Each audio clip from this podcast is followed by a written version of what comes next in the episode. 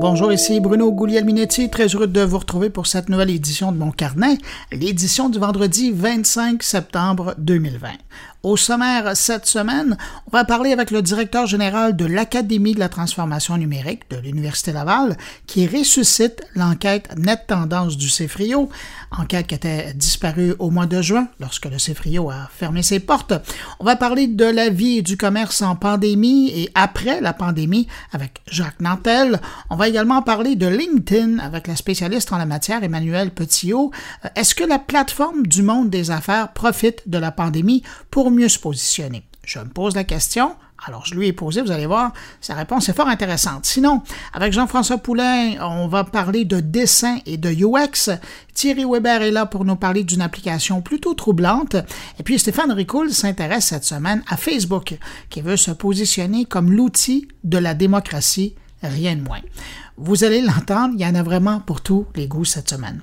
Je prends un moment, comme à l'habitude, hein, pour saluer tout particulièrement cinq auditeurs de mon carnet euh, qui ont laissé une trace quelque part sur les réseaux sociaux, sur le web ou euh, sur les plateformes de distribution des euh, podcasts pour marquer leur appréciation ou leur écoute du podcast. Alors cette semaine, salutations toutes particulières à Daniel Joly, Stéphane Collin, Christian Bellala, Maurice Goulet et Julie Fortier. À vous cinq, merci beaucoup de votre écoute. Et puis merci à vous, que je n'ai pas nommé, mais qui m'écoutez en ce moment. Merci de m'accueillir entre vos deux oreilles cette semaine. Sur ce, je vous souhaite une bonne écoute.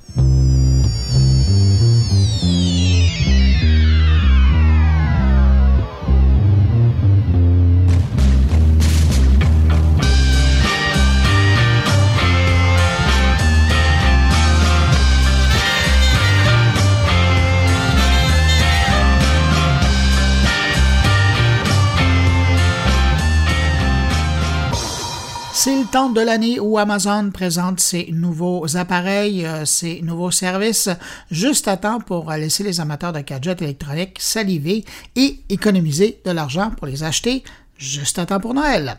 Cette année, même avec la pandémie en arrière-plan, pas de ralentissement du côté des produits électroniques. Faut croire que la pandémie sert bien à Amazon et aux autres fabricants de produits électroniques pour la maison qui voient les consommateurs acheter plus de produits pour la maison maintenant qu'ils y passent beaucoup plus de temps. Donc, Amazon propose euh, cette année des bornes éco redessinées et c'est assez joli. Pourquoi un assistant personnel devrait avoir l'air d'un tube? Ben, bonne question. Hein? Alors, Amazon a décidé d'en faire des sphères, des boules qui agrémentent le décor et c'est assez réussi. Et on retrouve euh, cette approche sphérique autant pour ce qui est des bornes euh, de base que euh, des bornes avec écran. Sinon, la nouvelle approche aérienne des caméras de surveillance Ring attire évidemment l'attention. Fini la caméra déposée sur un meuble ou fixée sur un mur. Aujourd'hui, Amazon a présenté sa caméra Always Home Cam, qui est une caméra volante, un drone d'intérieur muni d'une caméra, c'est ce que c'est. L'appareil coûte 250 dollars et permet de parcourir toute la maison, si nécessaire, pour se rendre au lieu du déclenchement de l'alarme, avec un plan de vol prédéterminé à l'avance. Mais attention, le drone ne peut pas être contrôlé manuellement, donc il fait sa mission de repérage, prend le temps d'identifier le problème et retourne à sa base. Malheureusement, pour le moment, cette caméra, elle n'est pas encore disponible parce qu'elle n'a pas passé les tests de la FCC américaine mais elle sera peut-être disponible l'an prochain. On peut se croiser les doigts. Finalement, et je terminerai euh, là-dessus euh, pour ce qui est des annonces d'Amazon, cette semaine, c'est également l'occasion d'annoncer son arrivée dans le monde du jeu en info nuagique. Amazon a annoncé Luna, son service en ligne qui devient de facto concurrent de Stadia de Google et de Game Pass de Microsoft.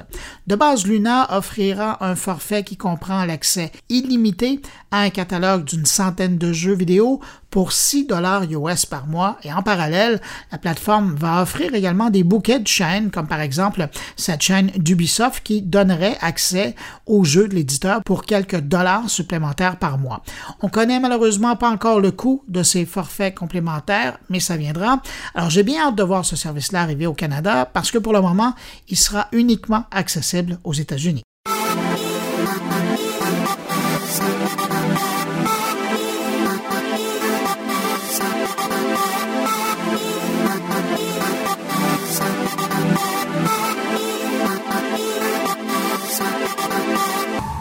Sinon, il y a eu de l'action cette semaine, notamment dans le monde de la vidéoconférence.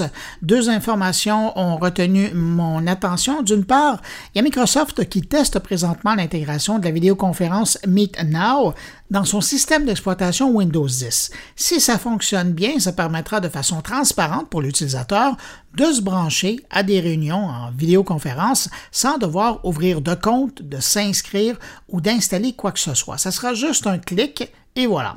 Une fois déployée sur Windows 10, la nouvelle fonction de vidéoconférence offrira essentiellement deux choix à partir d'un simple icône dans la barre euh, des tâches, soit de créer ou de joindre à une réunion.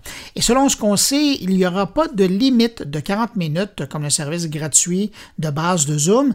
Microsoft mise euh, pour gagner et va permettre d'utiliser le service de vidéoconférence jusqu'à 24 heures d'affilée. J'ai hâte de voir les usages que les gens vont en faire. Impossible de dire pour le moment quand ça va arriver, mais disons que c'est en chemin vers un PC qui roule sur Windows près de chez vous dans les mois à venir. L'autre information qui concerne la vidéoconférence et qui a attiré mon attention, pour les utilisateurs du système de vidéoconférence Zoom, sachez que si vous utilisez la version sur téléphone Android, il y a une nouvelle fonction qui vient d'apparaître et une fonction très populaire, celle de l'ajout d'arrière-plan virtuel pour vos appels. La fonctionnalité était déjà disponible pour les utilisateurs de Zoom sur Mac et PC et sur iPhone il ne restait plus qu'à l'offrir aux gens qui euh, utilisent un téléphone ou une tablette Android. Maintenant, c'est fait. Pour le moment, seuls les arrière-plans fixes fonctionnent, donc la photo d'une pièce ou d'un paysage, par exemple. Mais pour ce qui est euh, d'utiliser une vidéo, comme on peut le faire euh, sur les ordinateurs, ben, c'est pas encore disponible, mais on dit que ça s'en vient.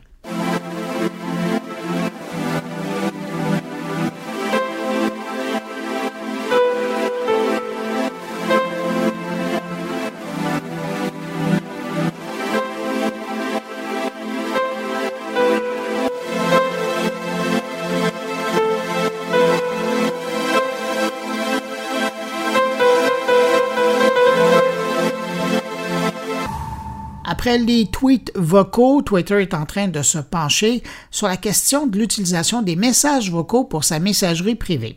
Un peu plus tôt cet été, je vous disais que Twitter testait auprès de quelques utilisateurs l'utilisation de la voix pour publier des tweets. Eh bien là, les choses avancent rondement et Twitter veut aller un petit peu plus loin en testant le message direct sonore avec les utilisateurs de Twitter, mais là au Brésil. Une façon de tester la fonction avec un plus grand nombre d'utilisateurs avant son déploiement planétaire si c'est concluant. Et je vous rappelle que pour ce qui est du tweet vocal qui n'est pas encore disponible partout sur la planète, on parle toujours d'une publication sonore qui est limitée à 140 secondes. J'ai hâte de voir, pardon, d'entendre la suite.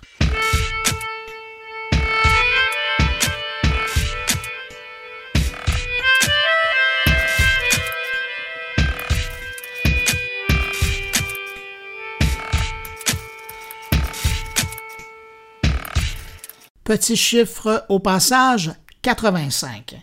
85, c'est le pourcentage de part de marché que le furteur Firefox a perdu au fil des ans. Selon StatCounter, Firefox a perdu entre 2009 et 2020 plus de 85% de part de marché et aujourd'hui ne représente plus que 4 des internautes.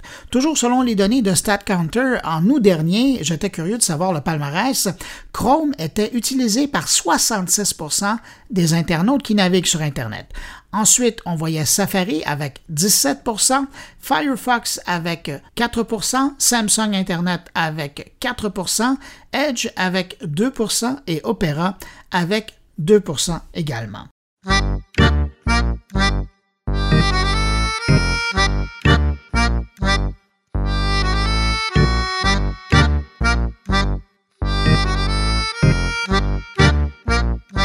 Une ancienne modératrice de YouTube, a déposé une poursuite contre la plateforme. La plaignante dit avoir développé au cours euh, des années des troubles dépressifs et un état de stress post-traumatique à la suite de son emploi de modératrice et ça dû notamment aux conditions de travail chez YouTube.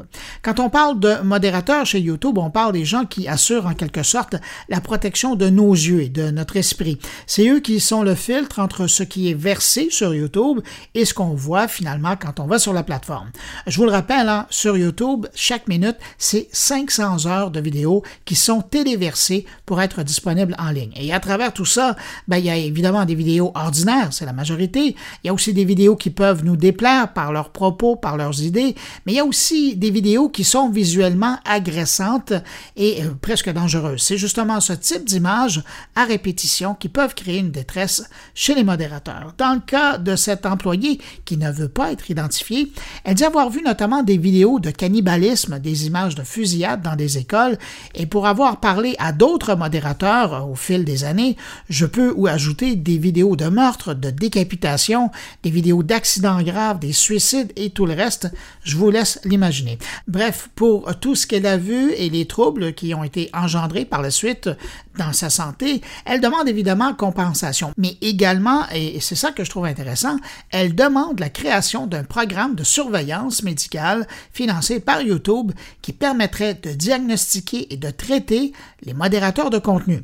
Ça, c'est intéressant et on peut présumer que si elle réussit à faire créer euh, ce type de service chez YouTube, ben les Facebook, Twitter et autres plateformes seront invités à faire de même. thank you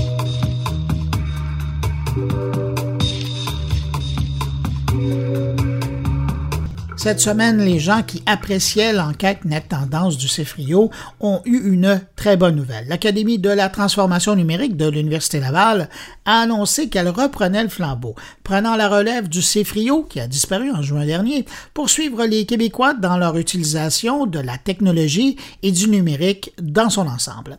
Pour en savoir plus sur l'Académie de la transformation numérique, qu'est-ce que c'est, mais aussi euh, de connaître sa vision du net tendance et la suite des choses, je me suis entretenu avec le directeur général de l'ATN, Martin Noël. D'abord, avant de parler de la bonne nouvelle de la semaine qui vient de chez vous, si on prenait un instant pour parler de l'Académie de la transformation numérique, qu'est-ce que c'est au juste? C'est quoi sa mission? Ben, sa mission, c'est d'aider, euh, si on veut, la maturité numérique euh, des Québécois. Donc, ça a parti avec un, projet avec le, euh, le gouvernement, donc pour aider tout l'appareil gouvernemental à augmenter leurs compétences numériques. Et euh, de fil en aiguille, ben, on a commencé, on a eu des contrats, entre autres, avec euh, des ententes avec euh, les assureurs. On, travaille pour, au niveau des PME, puis éventuellement, on aimerait aussi pouvoir le faire auprès des citoyens. Mais c'est ça. Donc, l'objectif, c'est vraiment d'essayer de développer les talents numériques et d'aider à augmenter notre la maturité numérique des Québécois. Si je disais que vous êtes la, version moderne du CFRIO, est-ce que je serais loin de la réalité? Oui et non, en disant qu'on se complémente bien. Euh, nous, on, va, on se concentrait principalement sur des formations, alors que le CFRIO était plus sur les mesures et les enquêtes. Tout l'intérêt de pouvoir travailler ensemble parce que les suites logiques des enquêtes souvent vont amener vers des formations ou, nous donner des idées sur les formations qu'on devrait faire selon les résultats qu'on obtient. Alors, dans ce cas-là, euh, l'adéquation, c'est assez facile à faire et d'où l'intérêt aussi de pouvoir travailler ensemble. Alors, comme je le disais, grande et très bonne nouvelle euh, pour le monde de la recherche au Québec, aussi les entrepreneurs. Donc, euh, c'était l'annonce que les, la net tendance reprend vie chez vous, grâce à vous. D'où vient l'intérêt de reprendre le flambeau du net tendance? Parce que vous auriez pu partir votre enquête à, vous. Pourquoi reprendre le net tendance? Bien, avec 20 ans d'expertise, puis on a été récupérer certaines personnes aussi du CFRIO qui avaient cette expertise-là. Pour nous, c'était beaucoup plus euh, intelligent et euh, beaucoup plus agréable de travailler avec, avec quelque chose qui est déjà établi. Euh, et, en parlant avec les, gens du CFRIO, ben, c'est ce qu'on s'apercevait, c'est qu'il y avait vraiment cet esprit-là de, ça existe, ça sert pour tous les Québécois, est-ce que ça peut continuer? Puis nous, on avait l'intérêt de continuer puis de garder, si on veut, le patrimoine. Donc, euh, c'est là qu'on a eu ben, l'idée de dire, je pense que ça serait intéressant de faire, euh, de faire le travail pour aller les chercher puis euh, travailler avec eux. C'est pas mal sur là-dessus qu'on a, qu'on a vraiment planché pour arriver à une entente pour pouvoir continuer. Euh, au fil des années, euh, on a vu que le, net tendance, c'était autant pour l'usage des Québécois, des, familles québécoises, des foyers québécois, que aussi, euh, il y avait des enquêtes qui étaient plus, je, je, dirais, par secteur, au niveau bancaire, au niveau gouvernemental, au niveau de la santé. Est-ce que vous, dans votre vision, ça se poursuit? Donc, autant d'utilisation du citoyen québécois que des différents secteurs de l'industrie du Québec? Oui, tout à fait. Il faut le faire. De toute façon, nous, on a de l'intérêt parce qu'on travaille beaucoup les formations auprès du gouvernement ou des différents secteurs. Donc, euh, ça, ça concorde encore bien. Il faut comprendre que c'est des outils qui, servent aux chercheurs, aux étudiants. Je parlais à certaines, personnes qui travaillent à l'ETN qui ont étudié, qui ont dit Hey, je me servais de ces, recherches-là dans, mes études. C'est là que tu vois toute l'importance de dire ben, il faut que le, patrimoine reste là, puis il faut continuer d'avancer ces enquêtes-là. Alors pour nous, c'était évident qu'il fallait qu'il faut aller de l'avant puis être plus ouvert sur euh, encore plus sur, tous les besoins de, la société parce que ça bouge extrêmement vite. Puis avec euh, ce qui se passe, ben ça n'a ça pas, pas tendance à ralentir. Non, ça ne va pas dans ce sens-là.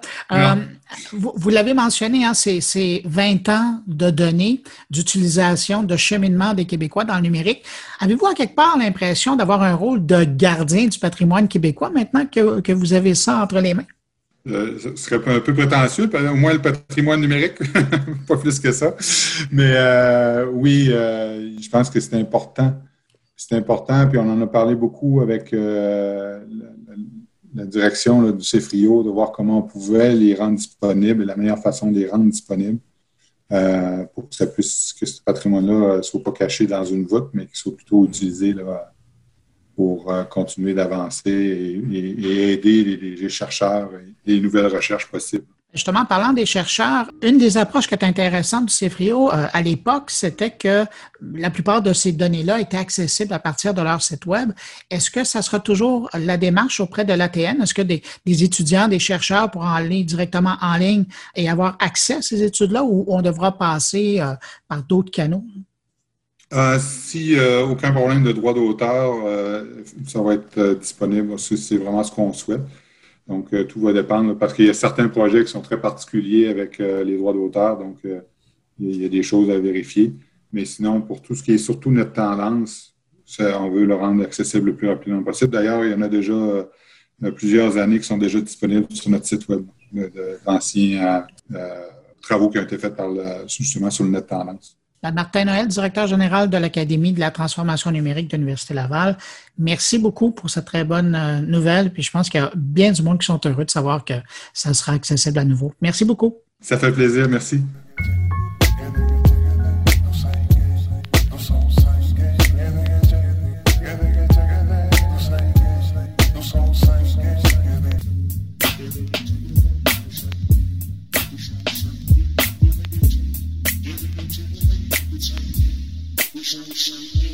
Cette semaine également, il y a la compagnie Talsom qui a publié un document sur la transformation numérique au Québec.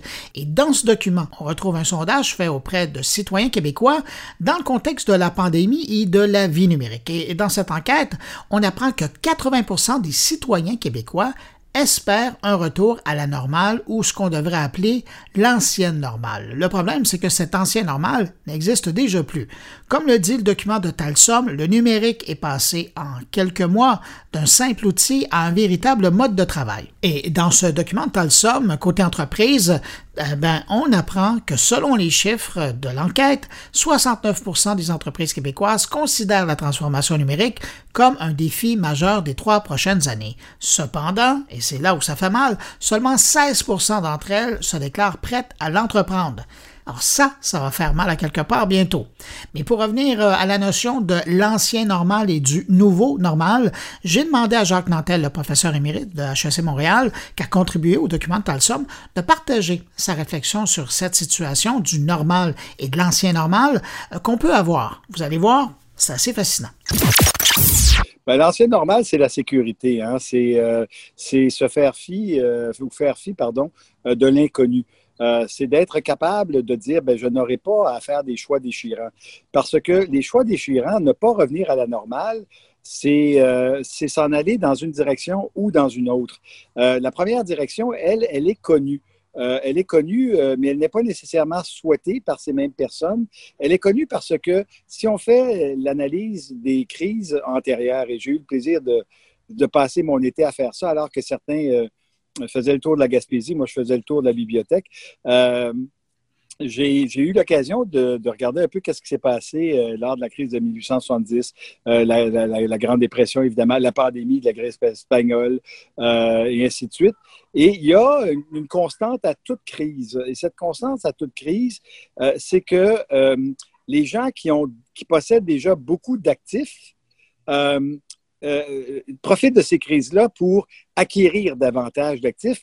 Et, c'est le bon vieil adage de money is cash, ou euh, pardon, de cash is king, ou euh, money is king. faire en sorte que on se sert, dans le fond, de ceux qui n'auront pas la capacité à passer à travers la crise pour les racheter et les intégrer. Et en ce moment, on le voit, on le voit très bien. les exemples sont multiples.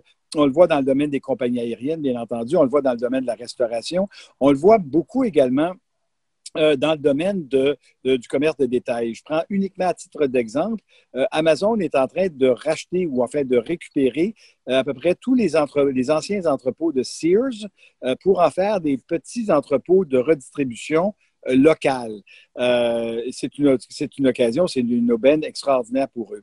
Bon, alors ça, ça veut dire quoi? Ben, ça veut dire, et là, je vais simplifier, que le 10% des gens qui ont le plus d'actifs ben, ils vont s'enrichir davantage. Et ils vont être, à travers leur levier euh, corporatif, ces gens-là vont être capables de faire à peu près ce que l'on faisait avant, mais de manière encore plus efficace.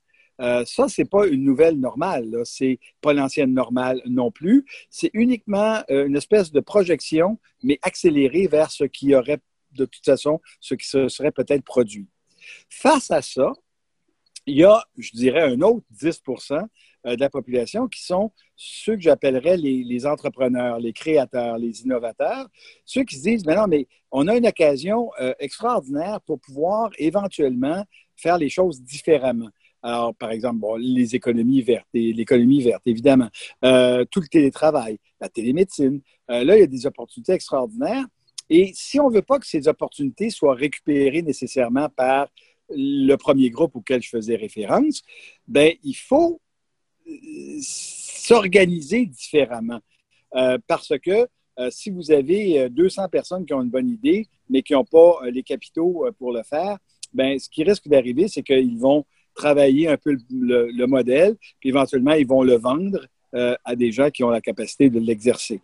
si on veut que ça soit non seulement différent au niveau de l'organisation, mais également au niveau des retombées de, cette, de ces nouvelles industries, ben, il faut faire les choses autrement. Mais ça, ça demande beaucoup d'efforts, ça demande beaucoup de travail, ça demande beaucoup de vision.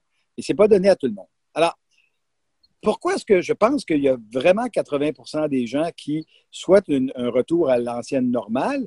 C'est parce que lorsqu'on regarde les deux possibilités qui sont véritablement les possibilités euh, de nouveauté, ben ça fait, ça donne le tournis.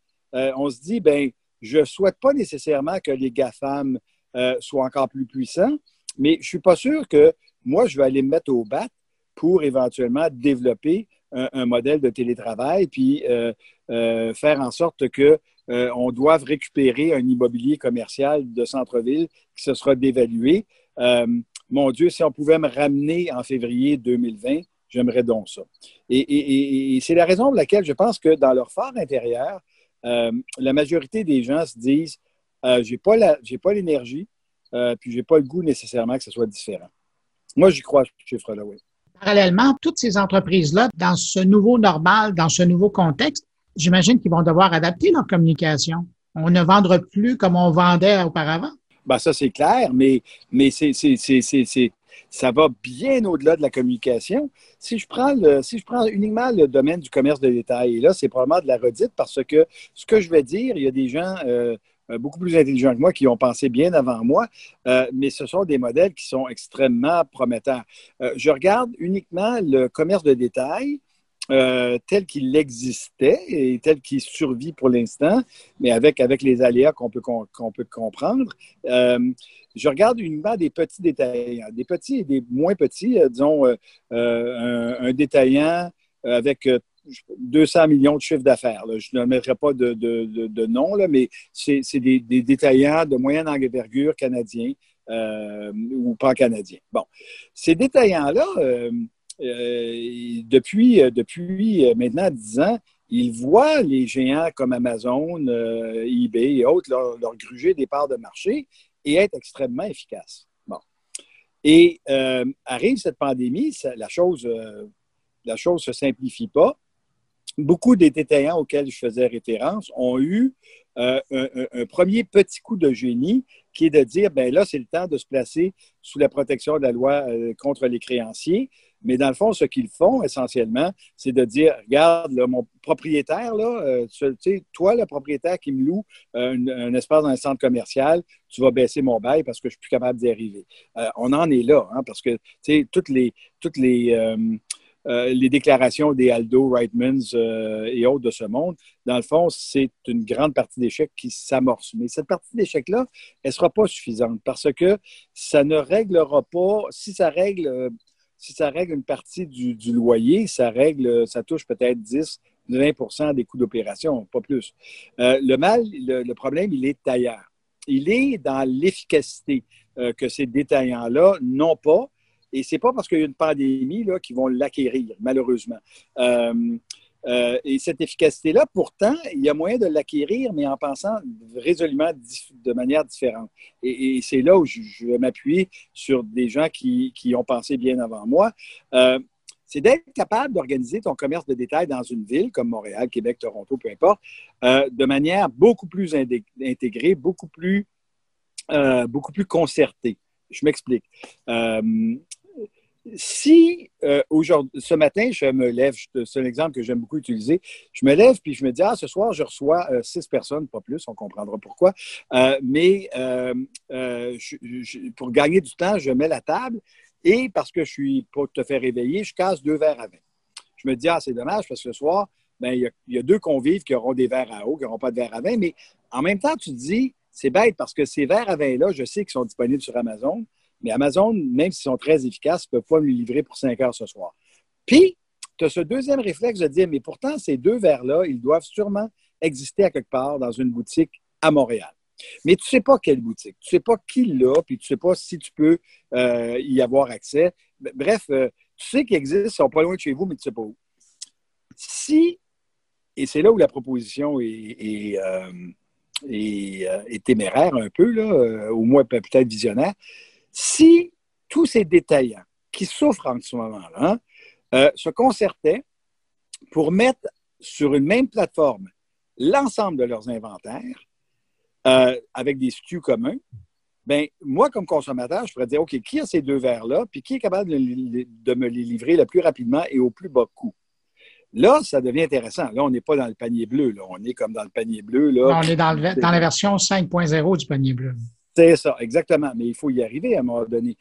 C'est pas tellement compliqué parce que la logistique d'acheminement, de, distribution, elle est pas, tu sais, c'est un taxi, c'est une bicyclette. Euh, mais si tu dis ça à des détaillants encore aujourd'hui, même s'ils souffrent terriblement, leur premier réflexe, ça va être de dire oh, surtout pas, moi, mes inventaires, c'est hautement stratégique, je ne veux pas les partager avec qui que ce soit. Ben, alors, c'est sûr que moi, si je suis Amazon, puis je regarde ça passer, je dis continuez comme ça, les boys et les girls, euh, ça fait bien mon affaire. Alors, vois-tu, c'est ce genre de réflexe auquel, euh, auquel moi je crois beaucoup, mais qui va demander beaucoup plus de vision que ce qu'on en a actuellement. Jacques Nantel, toujours un plaisir de vous entendre. Merci beaucoup d'avoir pris du temps pour nous parler. Un grand, grand plaisir. Merci.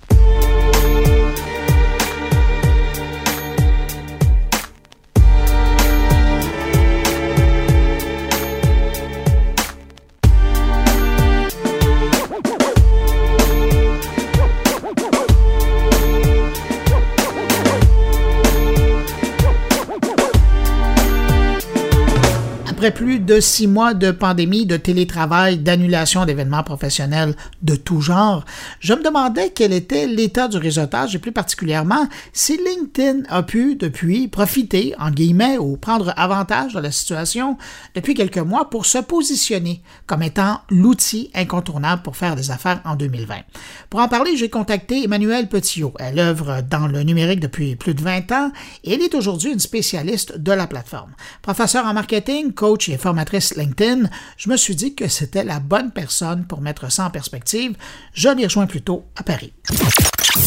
Emmanuel Petitot, bonjour. Bonjour. Emmanuel, quand on regarde le temps de, ça fait quoi? Ça fait peut-être six mois là qu'on a commencé à vivre dans le contexte de la pandémie. Et quand je regarde LinkedIn, j'ai l'impression que dans tous les réseaux sociaux, évidemment, certains tirent mieux que d'autres leur épingle du jeu. J'ai l'impression que dans le monde des affaires, LinkedIn est encore plus performant depuis le début de la pandémie pour les gens d'affaires qui tiennent encore à travailler et à faire du développement de marché, notamment justement dans un contexte où euh, ben, il y a des règles de distanciation, il y a énormément, sinon toutes les activités professionnelles, euh, les grandes rencontres d'affaires qui nous permettaient de faire du, réseautage. Là, ça n'existe plus. On n'est plus que dans le virtuel. Selon vous, est-ce que LinkedIn en profite de cette pandémie? Euh, absolument. On a vu, euh, alors là pour l'instant j'ai les chiffres France, donc je suis désolée pour tous mes amis du Canada. on a gagné en France par rapport à la pandémie à peu près un million de nouveaux utilisateurs, Bruno. Pourquoi les personnes sont plutôt sur LinkedIn que sur d'autres réseaux sociaux? Le travail s'est arrêté pour la plupart des gens. les choses qui étaient en route se sont arrêtées et les gens ont vraiment besoin d'échanger dans le milieu professionnel. On passe la plupart de notre vie au bureau, faut le dire, sauf pour des personnes qui travaillent, euh, qui travaillent à mi-temps. Mais on a vraiment besoin euh, de pouvoir de nouveau développer ses compétences, se former, et on a vu une explosion euh, de LinkedIn dans tout ce qui concerne les formations à distance gratuites ou payantes, les webinaires pour pouvoir développer ses compétences. Il y a aussi, bah, évidemment, tous les formateurs qui étaient en présentiel, bah, qui se sont, ou les conférenciers d'ailleurs, qui se sont retrouvés bah, un petit peu gentiment le bec dans l'eau et qui ont dû euh, pivoter toutes leurs conférences et leurs formations au digital. Donc, toutes ces personnes-là se sont mis en mode accéléré. Et donc, LinkedIn est devenu, et j'espère que ça va continuer en tout cas, euh, pendant le Covid et maintenant encore post-Covid, euh, en tout cas d'un point de vue de confinement, sur la plateforme ou The Place to Be, où il faut être pour développer ses compétences, un petit peu gagner du temps si les personnes ont eu peur aussi de perdre leur emploi parce qu'elles ne savaient pas euh, où elles allaient aller, si leur entreprise allait avoir recours au licenciement ou pas. On a tous à ce moment-là eu vraiment peur. Et donc, LinkedIn était la plateforme de référence professionnelle. Et c'est pour ça, justement, que LinkedIn tire et, a tiré, euh, et tirera encore son épingle du jeu. Bon, évidemment, personne n'avait une boule de cristal, euh, personne ne pouvait l'avoir arrivé, cette pandémie-là, là, si on, on, pense à il y a un an. Avez-vous l'impression que LinkedIn était prêt à accueillir ce, ce virage à 180 degrés de, de, bien des gens et bien des entreprises qui utilisaient euh, jusqu'à maintenant la plateforme? Ah, depuis le rachat de Microsoft, je pense qu'ils ont des grandes ambitions. Euh, LinkedIn a aussi, euh, bah, je l'avais publié d'ailleurs pendant le Covid, licencié aussi des salariés. De plus en plus, LinkedIn s'industrialise. Euh, S'y préparait ou pas, aucune société n'avait été préparée. Mais c'est pour ça d'ailleurs qu'il lance différentes choses assez régulièrement sur les stories pour essayer vraiment d'être sur un milieu professionnel, mais entre guillemets, je vais essayer de trouver un synonyme. Moins, des fois, on voit des publications qui peuvent être un petit peu barbantes. Euh, de pouvoir rapprocher humainement les gens qui sont dans un contexte professionnel. Et c'est ça vraiment que LinkedIn, en tout cas pour ce que j'en vois, hein, essaye vraiment de faire, c'est d'être un peu moins lisse et un peu plus proche des gens, de faire vraiment du euh, people to people, euh, de pouvoir faire parler les gens avec eux. C'est aussi pour ça euh, que les stories ont été inventées pour créer vraiment de la proximité et pas des fois la froideur professionnelle qui a pu exister sur LinkedIn il y a encore deux, trois ans. Puis c'est intéressant parce que je vous écoute et j'ai l'impression que ce que vous me dites, ça va tout à fait dans la lignée de ce que vous avez comme approche avec vos clients. Quand on vous lit sur LinkedIn, on sent que vous poussez euh, votre clientèle à développer leur marque et particulièrement pour un individu, donc une personne qui travaille dans le domaine des affaires, développer sa marque personnelle sur, sur l'environnement LinkedIn. Quand je vous écoute, j'ai l'impression que dans le fond, aujourd'hui, les gens ont peut-être une opportunité encore plus grande de développer cette marque-là avec vous avez mentionné les Stories, mais d'autres outils qui sont disponibles sur LinkedIn. Moi, j'aime beaucoup les événements, par exemple. Euh, ça rapproche vraiment les gens, les événements, euh, les stories. Euh, bon, les groupes, malheureusement, ne sont plus trop actifs. Moi, j'utilise mon, canal à moi, vraiment, d'échange, c'est vraiment les messages privés. Moi, je ne fais aucune prospection sur LinkedIn, mais vraiment, j'aime bien parler aux gens. J'essaye toujours d'avoir au moins 10 rendez-vous téléphoniques par semaine avec des personnes qui sont dans mon réseau. Donc c'est pour ça que bah, du coup, les personnes qui sont dans mon réseau, je leur demande non pas d'être hyper actives, mais de temps en temps euh, qu'on puisse se tenir au courant des actualités des uns des autres. Pour moi, le problème qu'il y a sur LinkedIn actuellement, c'est que notre fil d'actualité euh, est basé que sur nos précédentes recherches. Donc si on n'a pas liké ou commenté un post, bah, au bout de deux, trois fois, cette personne-là, vous ne la verrez plus parce que le post est montré à un certain pourcentage et très réduit euh, de vos nombres d'abonnés et euh, de vos contacts. Je trouve ça un peu dommage. Donc, il y a des gens que j'ai perdu de vue comme ça. Euh, et, ça, par contre, je trouve ça un petit peu dommage. Une petite chose pour les personnes qui veulent se lancer sur LinkedIn, aussi bien pour un objectif de changer d'emploi ou de développer un business. LinkedIn, c'est comme le référencement naturel, donc le SEO, ça ne se fait pas en un jour. ça se travaille. Il faut vraiment s'y prendre plusieurs mois à l'avance pour gagner déjà de l'autorité et de la confiance euh, envers les gens. Et ne euh, faut pas se dire bon ben je cherche un boulot, je vais me mettre à LinkedIn ou je veux développer mon business, je vais me mettre à LinkedIn. Faut que ce soit réfléchi en amont. C'est pareil qu'un site. Entre le moment où on lance un site et le moment où on a des retours, il se passe quelques mois. Faut vraiment s'y prendre à l'avance. Vous avez mentionné le mot magique prospection. Il y a bien des gens qui ont l'impression que, c'est l'endroit avec lequel tout va se passer. Pour vous, euh, puis vous le dites, vous, vous c'est pas le type d'utilisation que vous faites, mais est-ce que vous trouvez que c'est un outil qui peut être encore performant quand vient le temps de faire du développement d'affaires? Euh? Alors moi, je, moi, je, moi, je market moi-même mon offre, euh, mais je n'ai pas besoin de prospecter dans le sens vulgaire on a toujours ce sens-là dans le côté commercial, c'est on demande aux gens si, oh mon Dieu, est-ce que vous voulez bien acheter ma solution? C'est pas comme ça que ça fonctionne, en tout cas sur LinkedIn. Pourquoi? Parce que déjà, il faut travailler sa marque, il faut travailler son profil. On commence par les fondations. Ça tourne toujours à peu près dans le même rond, hein, de toute façon. Et ensuite de ça, il faut créer une relation de confiance. Il faut donner avant de recevoir. Et ensuite de ça, euh, quand je dis je ne prospecte pas, je ne dis pas que je ne partage pas des choses avec mon réseau en message privé. Par contre, je ne dis jamais j'ai quelque chose à vendre, ou vous voulez tester quelque chose de nouveau, ou je vous offre un audit gratuit. Je ne demande jamais rien. Je ne suis pas dans la situation de demander quelque chose. Je partage des posts en message privé. Or, souvent, les posts ont deux, trois semaines parce que ben, je ne peux pas être toujours sur ma messagerie, mais je ne vends rien. Je partage des informations. Et, de là, comme je partage des informations par message privé, même si c'est deux, trois semaines après, euh, les personnes, tout naturellement, viennent vers moi non pas parce qu'elles se sentent redevables que je leur ai donné quelque chose, parce qu'au fur et à mesure que je fais ça régulièrement chaque mois, elles se disent, bah, la personne, elle me demande jamais rien. Elle me dit jamais, est-ce que vous voulez ma solution? Vous voulez télécharger un livre blanc? Vous voulez télécharger un checking? Vous voulez un audit gratuit? Je ne leur demande jamais rien, je ne leur propose même jamais rien. Par contre, je leur donne, au cas où ils ne l'ont pas vu, un de mes postes. Et de là, ce n'est pas pour moi de la prospection. Vous voyez la différence? Subtil. Ben, c'est le, le, don. le don. Non, non, mais c'est ça. C'est le don de quelque chose. on est dans le positif, on donne quelque chose. Exactement. Exactement. Et puis souvent, je souhaite aussi euh, une bonne année. Euh, pendant la pandémie, j'ai passé à peu près 50 coups de fil par semaine parce que j'avais un peu plus de temps moi aussi. C'est vraiment de donner quelque chose. Moi, j'aime beaucoup les messages privés.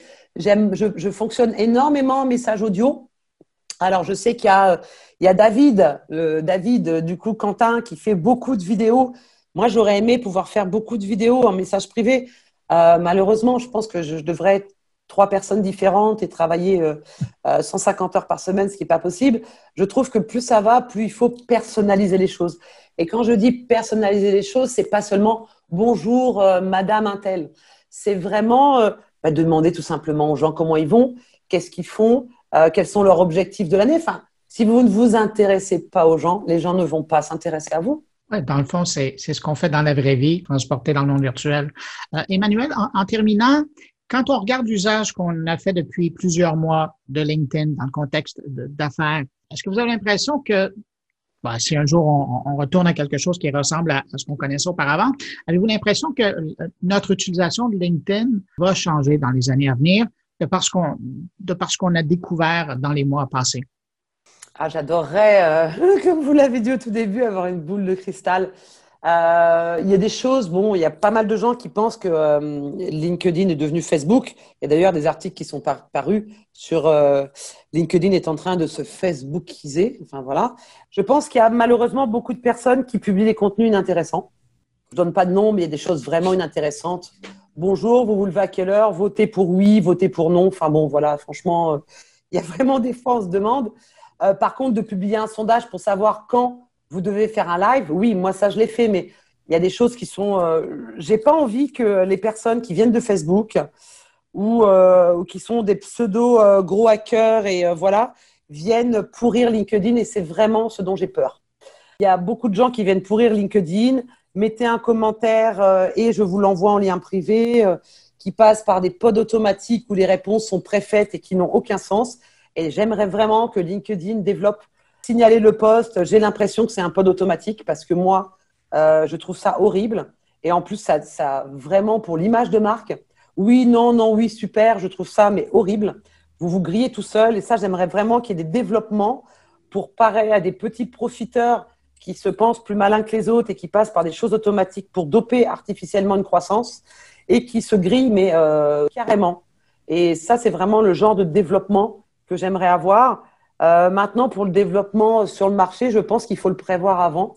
C'est quand même on commence à créer sa société et qu'on a son positionnement, de commencer LinkedIn en même temps que le développement de son site web et de ne pas le commencer après. On ne se dit pas, la communication, c'est la dernière chose. Non, non, non. Vous devez analyser qui sont vos concurrents, euh, quel genre d'abonnés ils ont, à quelle heure ils publient, ce qui fonctionne. Vous devez vraiment faire une analyse de secteur et concurrentiel de chaque personne. Et ça, je vous assure, ça prend des heures et des heures. Donc, euh, regardez vos concurrents, ce qu'ils publient, qu'est-ce qu'ils publient, euh, quels sont le nombre de commentaires, le nombre de vues, qu'est-ce qui a marché ou pas. Il faut vraiment faire une analyse fine sur LinkedIn, non pas pour faire comme les autres, mais pour faire encore mieux que les autres. Et euh, non pas copier, mais s'inspirer du style de contenu qu'ils ont, des heures où ils publient si ça a marché, puisque vous avez les mêmes cibles éventuellement que vos concurrents. Donc, d'aller dans une analyse aussi fine, du coup, que le SEO, sur l'analyse de LinkedIn. Manuel Petitot, professeur en marketing et coach slash formatrice LinkedIn, conjoignée à Paris. Merci et je trouve ça fascinant. C'est toujours plus fort que vous de donner des conseils. Merci, au revoir, et à une prochaine. Merci, à très bientôt.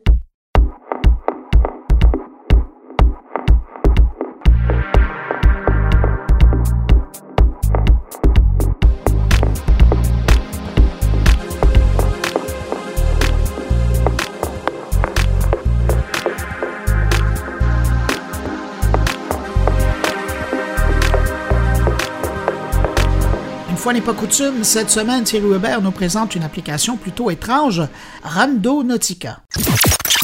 Bonjour Bruno, bonjour les auditeurs de mon carnet. Aujourd'hui dans cette chronique, j'ai très envie de vous parler d'une application, certes déjà lancée depuis le 22 février dernier, mais qui euh, continue à faire euh, parler d'elle. Il s'agit de Rando Nautica, une sorte de contraction de Random et Nautica, une application euh, lancée par euh, Joshua Langerfeld. Elle génère de manière aléatoire des coordonnées qui permettent à l'utilisateur d'explorer dans sa zone locale euh, assez proche et de se rendre compte de ses découvertes. Randonautica, selon ses créateurs, est un attracteur de choses étranges permettant de choisir des coordonnées spécifiques en fonction d'un certain thème. Elle a suscité une controverse euh, après plusieurs rapports sur l'application générance des coordonnées, apparemment par coïncidence ou des choses dérangeantes étaient présentes. Alors, pour faire super simple, vous pensez à quelque chose, vous enclenchez l'application et elle vous dit où aller. En gros, c'est ça qu'on vous vend avec cette, euh, cette application. Sauf que, sauf que, ben euh, voilà, il s'est passé des choses étranges. En fait, ben voilà, vous vous posez ces quelques questions. Que souhaitez-vous obtenir? Choisissez votre euh, source d'entropie. Ils aiment bien utiliser des termes un peu, un peu euh, comme ça, d'érudits. avant de devoir effectivement se concentrer sur notre intention, pendant que l'app ben, va chercher des coordonnées qu'elle vous proposera. Ce processus repose sur des paramètres de localisation et un générateur de nombres aléatoires qui, malgré ce que dit l'entreprise, ne peuvent être directement affectés par les pensées humaines. Oui, voilà, ça, reste à prouver. D'ailleurs, euh, j'ai également entendu parler de cette application au travers de, propos que je vous fais en fait écouter euh, par un célèbre youtubeur suisse qui n'est autre que le grand JD, alias Julien Donzé, qui lui aussi s'est amusé à, décortiquer cette application. Je vous laisse savourer un, petit extrait euh, de la chaîne YouTube du grand JD. Aujourd'hui, nous allons parler d'une mystérieuse et dangereuse application qui fait parler d'elle depuis un moment. Sur les réseaux sociaux, TikTok, Facebook, YouTube, Reddit, mais aussi dans les médias. D'ailleurs, même le New York Times en a parlé dernièrement. Peut-être que vous connaissez déjà son nom, Randonautica. L'idée de cette application, c'est de vous faire bouger et partir à la découverte de lieux inattendus, près de chez vous. C'est vraiment ce type d'application qui mélange un petit peu la réalité où il faut se déplacer pour de vrai dans un endroit avec des coordonnées sur une application, genre Pokémon Go. Je vous explique comment ça fonctionne, vous lancez l'application, vous pensez à quelque chose, et là, bam, elle vous génère des coordonnées qui sont en fonction de ce que vous avez pensé dans votre tête. Ça paraît être un épisode de Black Mirror de la science-fiction, vous inquiétez pas, tout ça est faux évidemment, mais beaucoup de personnes ont eu des résultats et des surprises étonnantes en utilisant l'application. Alors voilà, on va s'intéresser à ce phénomène, on va aller expérimenter tout ça, mais juste pour que vous compreniez bien, voici une petite démo. Donc là, j'ai l'application, je la lance tout simplement, et à partir de ce moment, il faut que je pense à quelque chose, une intention. Je prends un truc au bol comme ça, je vais le dire à haute voix, comme ça vous l'avez aussi. Allez au bol, jeu vidéo, trop bien. Voilà, elle m'a trouvé des coordonnées qui sont 42 cm de moi. Comment c'est possible? Attendez, là il y a un bug. Alors pour revenir sur, euh, cette application, euh, pourquoi elle, fait parler d'elle? Parce qu'effectivement, de nombreux endroits où les utilisateurs, les utilisateurs ont été envoyés depuis qu'elle existe, euh, eh bien, euh, généralement, c'est pas des trucs très très remarquables, c'est des parkings, des prairies, il y a pas mal de plans d'eau. Cependant, euh, l'intérêt a été suscité par des histoires de randonnée effrayantes que beaucoup ont partagées sur les réseaux sociaux. Si plusieurs d'entre elles semblent être fausses, d'autres ont suscité quelques inquiétudes. Et puis, et puis il y a l'exemple de, certains internautes ou certaines internautes qui ont amplifié effectivement le mystère autour de cette application, euh, qui vous font croire qu'effectivement, eh bien, suite à leurs recherches, elles ont euh, trouver un lieu, euh, un indice euh, qui était en rapport avec ceux avec quoi elle, pensait et qui ont surfé comme ça sur la vague pour après donner dans le fake en, en revenant euh, sur, sur des lieux, en, créant des faux, en, postant toutes sortes de vidéos où on voit clairement que ben, ont abusé de la visibilité qu'elles ont obtenue avec certaines vidéos qu'elles ont, qu'elles ont comme ça euh. C'est fort dommage parce qu'en fait, euh, autour de cette application, il y a autant de mystères, d'intérêt, de curiosité que de dégoût et de, et de crainte. Ben voilà, la, triste célébrité qui s'est enclenchée très rapidement autour de cette application s'est faite avec cette fameuse découverte de cette valise dans laquelle il y avait euh, et des, des, restes humains. Alors, le fondateur de l'application a tout de suite proposé son aide et son soutien psychologique euh, au travers de son, euh, sa société, puisqu'il a affirmé, et là du coup, on se pose la question du fondé de l'application, que euh, les coordonnées euh, euh, indiquées à ces utilisateurs qui sont tombés sur cette valise et le fait qu'ils tombent sur cette valise n'avaient pas de, de, lien et puis qu'à l'avenir, ils pourraient corriger ça. Moi, je me pose ici une question toute simple. Qu'est-ce qui passe dans la tête des utilisateurs qui décident d'installer cette application et qui pensent simplement en qu'en se concentrant sur un, thème, sur un sujet, eh bien, cette application puisse les amener euh, à un lieu en rapport avec euh, leurs pensées, leurs objectifs, euh, leurs souhaits. Alors oui, de nouveau, il y a eu plein de coïncidences où effectivement, eh bien, ça s'est bien terminé pour, pour les internautes, mais pour aller 90% des cas, on doit quand même se poser la question et du coup se dire est-ce que j'ai bien fait d'installer cette, cette application ou pas? Voilà, la question reste ouverte. Euh, on est au mois de septembre. Cette application a vu le jour en février et elle continue à faire parler d'elle.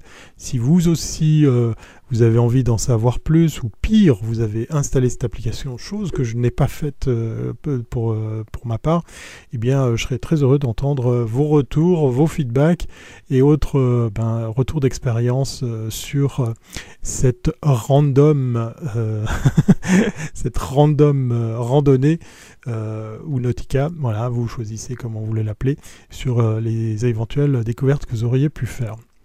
Voilà, pour euh, le moment, je vais suivre mon GPS et remonter à bord de Yoko pour une route que je connais bien, puis un objectif que j'ai clairement défini. Allez, je vous dis à très bientôt si c'est pas avant.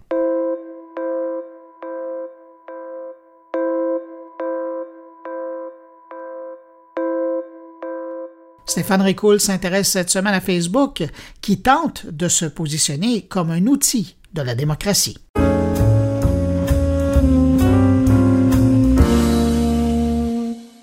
D'opinion paru dans le New York Times le 18 septembre dernier par le chroniqueur Jamel Boui. Son titre Facebook a été un désastre pour le monde. Combien de temps encore allons-nous laisser sa plateforme fomenter la haine et saper la démocratie?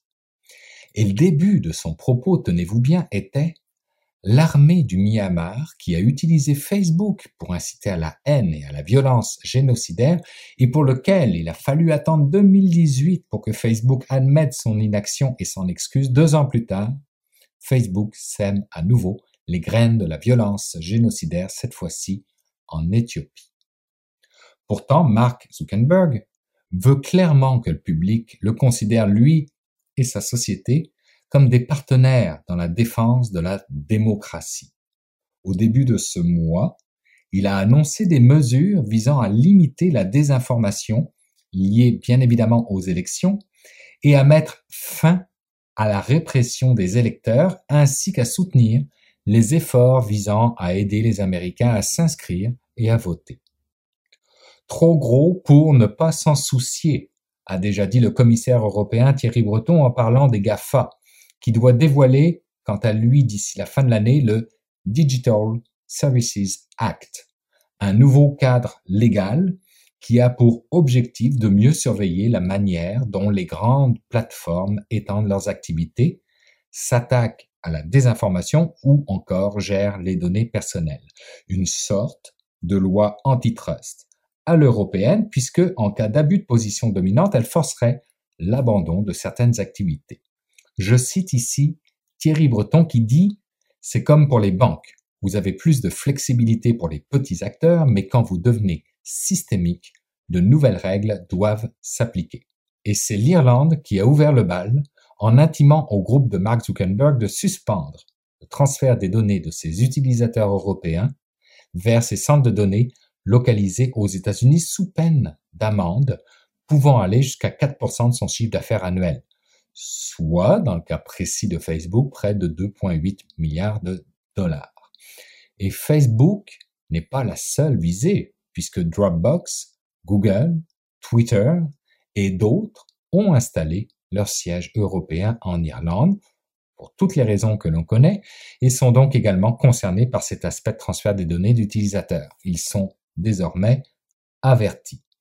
Devant cette obligation de restructurer un pan important, voire complet de son architecture cloud pour isoler totalement le stockage et le traitement des données de ses utilisateurs européens, Facebook a d'ores et déjà fait savoir qu'il lui serait impossible de se conformer à cette demande et menace tout simplement de ne plus assurer le bon fonctionnement de Facebook et de Instagram dans l'Union européenne, rien de moins. Un petit rappel ici bras de fer d'une autre époque entre Google et l'Espagne. Cela dit, on parle ici de 400 millions d'utilisateurs. Entre vous et moi, je vois mal comment une entreprise pourrait délibérément faire une croix là-dessus, même lorsqu'elle s'appelle Facebook la toute-puissante. Et d'un autre côté, on parle d'une bataille de façon juridique qui s'est déclenchée lorsque la Cour de justice européenne a invalidé le Privacy Shield, un accord qui autorise les grandes entreprises numériques et plateformes sociales américaines à opérer le transfert des données de leurs utilisateurs européens vers les États-Unis. sous prétexte d'une incompatibilité avec le règlement général sur la protection des données personnelles, j'ai nommé le RGPD, qui est entré, pour rappel ou pour mémoire, en vigueur en Europe il y a deux ans maintenant. Bref, une saga qui risque de durer très longtemps, comme les autres, et je fais allusion ici aux aspects de la taxation. Je me dis des fois qu'être milliardaire comme Mark Zuckerberg, c'est peut-être pas si enviable que cela.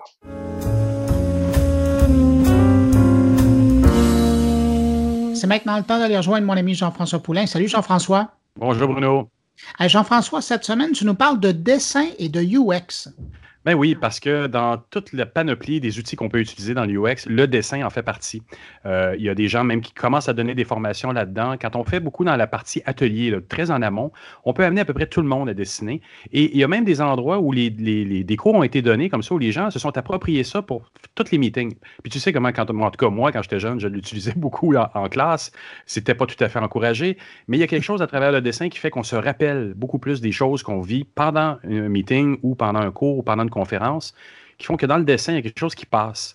Et puis, il y a des façons d'apprendre ça, puis il y a des, glossaires que tu peux te développer. Et puis, cette semaine, j'ai fait une entrevue avec Suzanne de Crème, qui est, euh, qui est en France, qui est en, en, Provence, la chanceuse, et euh, qui me parle de ça parce qu'elle, elle est facilitatrice graphique ou facilitateur graphique dans une entreprise. Donc, elle fait beaucoup d'évangélisation en général pour le UX, mais à travers ça, elle utilise aussi beaucoup le dessin pour faire comprendre aux gens les, la valeur aussi du partage qui nous amène à faire des beaux processus UX. Bon, ah ben, parle-moi de ça. Arriver à parler en audio de dessin, il faut le faire. Euh, Jean-François, merci d'avoir relevé ce nouveau défi pour nous. On écoute ton entrevue tout de suite, puis on se retrouve la semaine prochaine. Parfait. À la semaine prochaine, Bruno. Merci. Salut. Bye. Bye. Professionnellement, je suis euh, lead d'expérience utilisateur euh, à Supralog et je travaille euh, sur divers projets variés dans différents domaines. Il y a le sport, le médical, les associations, la, la chaîne du froid et j'ai également ce rôle important d'évangélisation d'évangélisation de l'UX au sein de l'équipe. On va dire que c'est la partie que je préfère. Euh, et voilà, donc je, je me charge euh, tous les mois euh, de mettre en place, euh, j'ai mis en place une commission XP Front où euh, chaque mois avec des membres de, des différents projets, on se réunit dans l'idée d'échanger sur les bonnes pratiques UX, de faire des projets ensemble communs et dans une idée d'amélioration continue de l'UX au sein de l'entreprise. C'est intéressant. Donc, ta, mission à la base, c'est de, de, de, rassembler les gens, d'être capable de les faire mieux travailler ensemble. C'est intéressant, ça aussi. Donc, dans ton rôle d'évangélisation, tu, tu essaies d'asseoir le plus possible tous les gens autour de la table pour créer des nouvelles choses. Donc, le design, c'est surprenant en plus parce que tu viens du monde de l'ingénierie, des méthodes plus scientifiques. Mais là, tu, tu es beaucoup plus du côté de, de, ce que ça donne au niveau du côté humain. C'est intéressant, ça. Tout à fait. Remettre l'humain au centre dans les entreprises. C'est, je me suis vraiment aperçue que ça, ça, manquait vraiment. Enfin, après, bon, ça fait quand même euh, longtemps que je travaille, ça a beaucoup évolué vers le positif, heureusement. Mais c'est vrai que vraiment, euh, cette idée de mettre l'humain au centre, euh, de donner du sens aux choses, à ce qu'on produit, euh, aller à la rencontre des utilisateurs, ce qu'on en oublie parfois. On veut parfois livrer trop vite les choses. Euh, vraiment se remettre en question, prendre à réitérer, à utiliser vraiment l'intelligence collective. En fait, chacun a des idées. Se prendre le temps autour d'une table de, de brainstormer, avoir cette phase d'idéation. Alors aussi bien en interne, mais aussi avec le client, avec les utilisateurs. Donc vraiment, j'essaye vraiment à la fois en interne et en externe de vraiment pousser ces bonnes pratiques dans le bon sens. Est-ce que ça, tu le fais dans le cadre de la méthode agile ou c'est d'autres techniques que tu utilises? L'agilité fait partie de ça ou comment, comment, tu, comment tu, tu vois ça? Euh, je travaille sur divers projets euh, et même dans le passé, enfin en tout cas qui sont certains agiles, d'autres ne le sont pas. Donc en fait, voilà, l'idée c'est de, de s'adapter aux différents contextes projets et ça vient en complément. Euh, par-dessus finalement. Euh, L'idée c'est peu importe le projet, qu'il y ait de l'agilité ou pas, c'est euh, vraiment euh, éveiller euh, à l'UX et, et, le prendre en compte surtout dans dans le projet en fait, dans la la, mise en place du, du, projet dans la stratégie. Voilà. Tu fais de la facilitation graphique dans le cadre de ça. Tu forces un peu euh, l'humain autour de la table à dessiner, mais c'est pas tout le monde qui a un talent de dessin non plus. Euh, quand on parle des, des, programmeurs ou des gens qui sont dans des équipes informatiques ou autres ou du numérique en général, c'est pas nécessairement des dessinateurs. Comment comment t'amènes cette notion-là de facilitation graphique dans le cadre de l'expérience utilisateur? Euh, Dans le cadre de l'expérience utilisateur, bah, c'est par exemple justement dans l'animation d'atelier, euh, c'est c'est facilité c'est pas uniquement faire un dessin, c'est vraiment euh, un support. Ça va être de, par exemple, euh, ça, ça, peut s'exprimer de différentes façons. Par exemple, on, ça peut, on peut utiliser par exemple le, le scribing, euh, qui est bien particulier. Où là, l'idée, ça va être de euh, capter graphiquement en live euh, une réunion, euh, une rétrospective, une conférence, où là, ça va permettre aux personnes, finalement, ça va faciliter graphiquement dans le sens que ça va permettre de créer une vision commune aux différentes personnes présentes. Euh, ça va permettre également de faciliter la compréhension, de synthétiser et de mieux mémoriser aussi. Oui, c'est ça. ça. Mais il y, y, a quelque chose qui fait que quand on dessine en écoutant quelque chose, ça rentre plus facilement dans notre cerveau, on dirait. Tout à fait exactement. Il y a des études en neuroscientifiques qui ont montré que prendre des notes visuelles a pour bienfait d'aider à mémoriser six fois mieux qu'une personne prenant des notes traditionnelles. Et ajoutons à cela que la concentration est améliorée de 29%. Quand même, c'est intéressant. Ouais. Oui, oui, oui, je recommande vraiment, même dans le système éducatif, de, de, de vraiment utiliser euh, ces techniques, de combiner finalement le texte et l'image pour une meilleure mémorisation. Et oui, en fait, finalement, par une image, une, image vaut plus que mille mots. En fait, il y a, on arrive à stocker beaucoup d'informations dans une image, donc ça aide à la mémorisation. Et moi-même, c'est pour ça aussi que naturellement, en fait, c'est pour moi c'est un vrai plaisir. Je me mets à sketchnoter. Donc sketchnoter, la différence c'est euh, on va, euh, on va dire dessiner euh, sur une feuille, donc euh, soit en direct ou en différé, donc euh, une conférence par exemple, et je le fais naturellement parce que ça va vraiment m'aider à mémoriser pour, pour moi-même et aussi pour le partager aux autres. J'apprécie aussi euh, cet aspect-là de, de, partage euh, pour les autres aussi. Ça fait aussi pareil un, une fiche résumée. voilà. Tu parlais aussi tout à l'heure de scribbing. Qu'est-ce que qu'est-ce que tu entends par là? J'ai déjà entendu dire qu'il y avait des, des, façons de se créer une espèce de répertoire qui devient un alphabet personnel à travers des petits dessins. Le, le scribing, euh, ça en fait partie. J'avais réalisé euh, l'initiation à la facilitation graphique dans le cadre de l'événement Riviera Dev, qui a lieu une fois par an à Sophia Antipolis, justement pour donner des, des astuces et des billes pour pouvoir euh, finalement en fait c'est sketchnoter, faciliter graphiquement euh, vraiment euh, en live. Donc euh, c'est ce qu'en fait en vérité tout ce qui est sketchnote, scribing, on n'a pas besoin de c'est accessible à tout le monde en réalité. C'est vraiment des, astuces, c'est arriver à dessiner vite. Donc pour ça, euh, l'idée ce n'est pas faire des œuvres d'art, c'est vraiment des formes simples, des symboles simples. Et l'idée, voilà, c'est euh, par la mise en place de, voilà, se, faire un glossaire finalement d'icônes, euh, de style de, texte, voilà un ensemble de d'illustrations euh, très simplifiées justement pour permettre de arriver à aussi rapidement dessiner. C'est intéressant. Donc, je pourrais prendre, par exemple, euh, une, des clients qui sont dans une institution bancaire et littéralement les faire dessiner. Parce que là, je suis sûr qu'il y a des gens qui nous écoutent et qui se disent, ouais, mais non, mais c'est bon, c'est pour les designers. Moi, je, je serais, je serais jamais capable de faire un truc pareil. Mais toi, si je te donnais une salle remplie de, banquiers, tu arriverais à les faire réaliser que le dessin peut, peut leur servir dans des réunions? Oui, tout à fait, tout à fait. Par de l'initiation à la facilitation graphique, tout à fait, on peut, on peut apprendre, ça s'apprend. Et, et c'est pour ça aussi, je l'avais réalisé dans le cadre de Riviera Dev. C'était pour euh, pour apprendre voilà, à avoir une, une, boîte à outils pour les développeurs justement quand ils organisent des réunions techniques, voilà, qu'ils puissent euh, rapidement au tableau réaliser des schémas euh, ou alors eux-mêmes pour des sketch notes euh, techniques et vraiment pour les aider à communiquer. Ça va faciliter la communication. Oui, c'est ça. D'ailleurs, je voulais te poser la question à quoi ça sert une fois que c'est fait ou une fois que c'est acquis? Ben, c'est communiquer, j'imagine en partie là. C'est oui, faciliter la communication. C'est ça exactement. Faciliter pour mémoriser pour créer vraiment une vision commune dans l'équipe, pour que euh, également l'équipe adhère. Finalement, quand on est face à plusieurs problématiques, on a la recherche de solutions.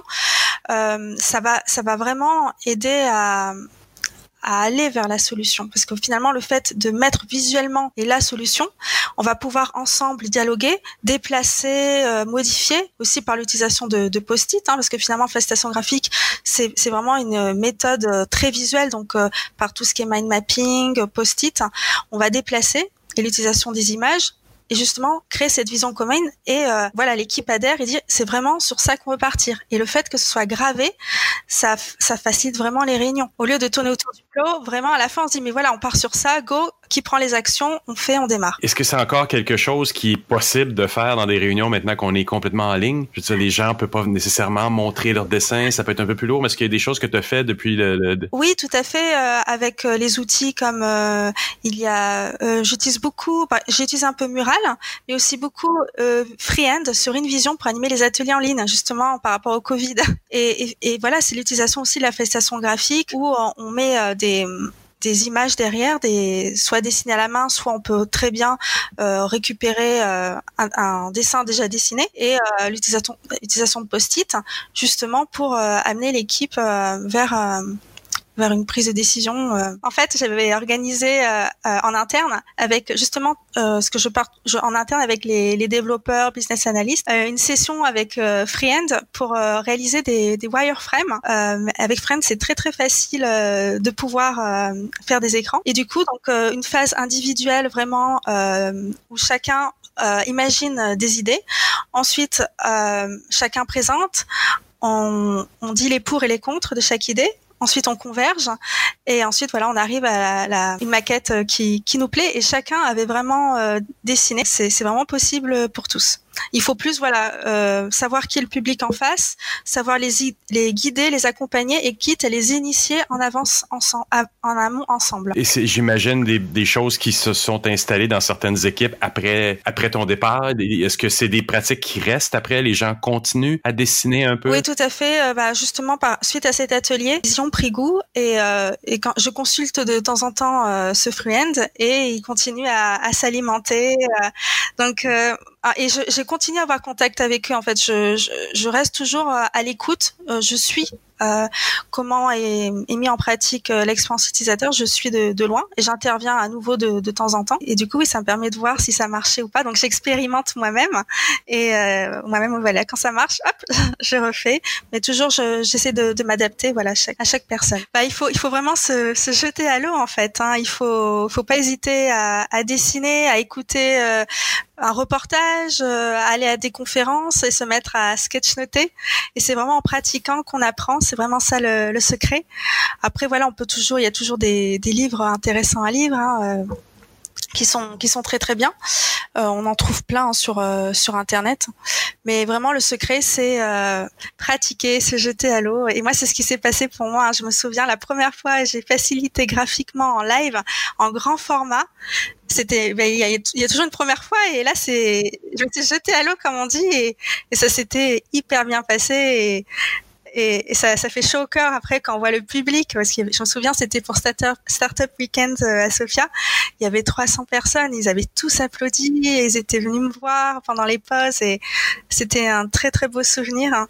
Donc euh, voilà, vivre sa passion. Euh, ouais. Est-ce que c'est quelque chose que tu pourrais te donner comme formation en ligne euh, à distance en ce moment? Actuellement non, mais c'est plusieurs personnes me l'ont me l'ont demandé. Donc c'est quelque chose que je suis actuellement en train de mettre en place euh, pour euh, initier les personnes. Euh, voilà, j'ai beaucoup de demandes. dire. Ah, ça sera ça sera sur mon site. Parfait, on va suivre ça. Je vais le mettre, je vais le, le tweeter cette semaine. Suzanne, je te remercie beaucoup pour cette entrevue. Merci à toi.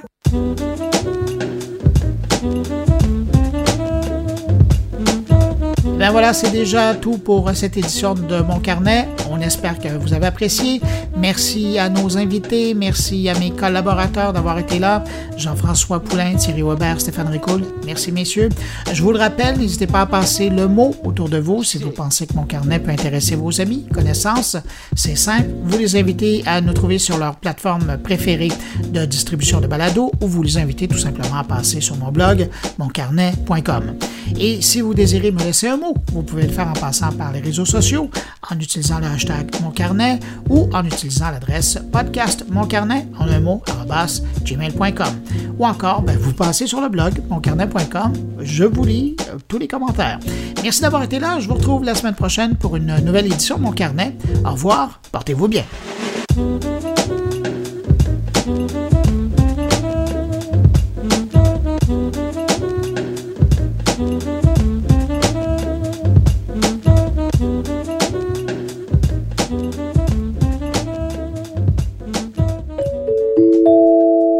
Production goulielminetti.com